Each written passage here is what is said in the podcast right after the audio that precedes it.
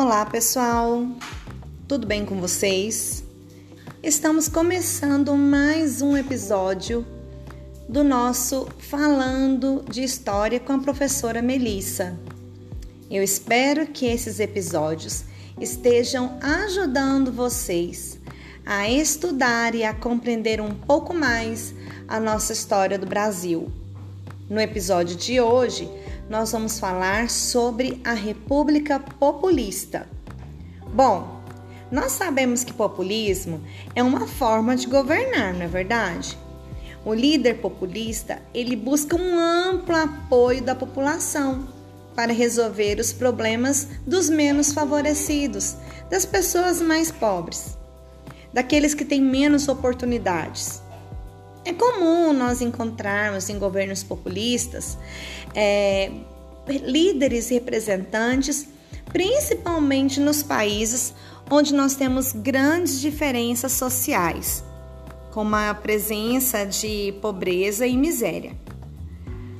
Durante o nosso, a nossa história, nós tivemos alguns governos considerados populistas, entre eles Eurico Gaspar Dutra, Getúlio Vargas, nosso velho conhecido, Café Filho, Juscelino Kubitschek, Jânio Quadros e João Goulart. Vamos relembrar alguns deles? Juscelino Kubitschek está entre os populistas e ele sempre é lembrado pelo seu plano de governo. Ele dizia que faria no Brasil o que outros representantes fariam em 50 anos, ele faria em 5.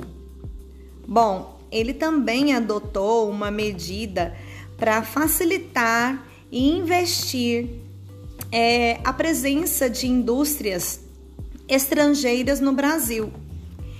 Como ele tinha um objetivo de expandir né, a indústria no nosso país.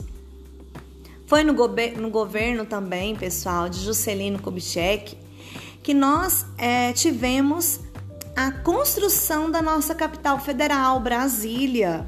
Brasília foi construída no governo de Juscelino Kubitschek. Bom, além de Juscelino Kubitschek, que também é, é chamado de JK, nós também tivemos a presença de Jânio Quadros. Jânio Quadros foi um presidente muito polêmico. Vocês se lembram, né?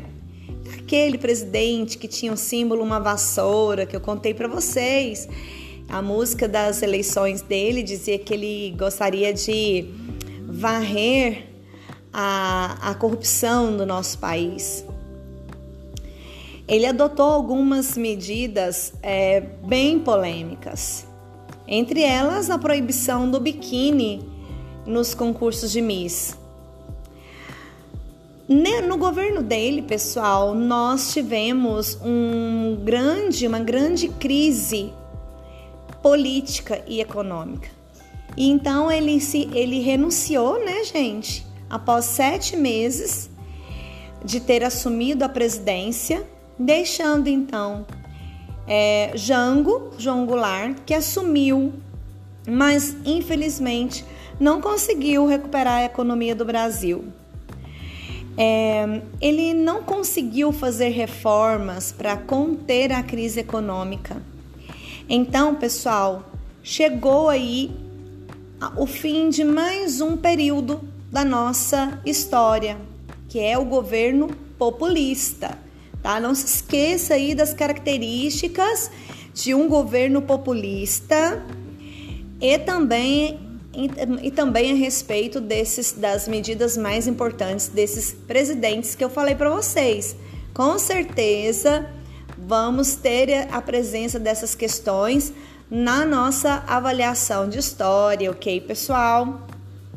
E então nosso, o nosso período populista, turma, vai terminar no dia 31 de março de 1964, quando os militares se reuniram e tomaram o poder, que vai ser assunto para o nosso próximo podcast, quando nós formos falar sobre ditadura militar.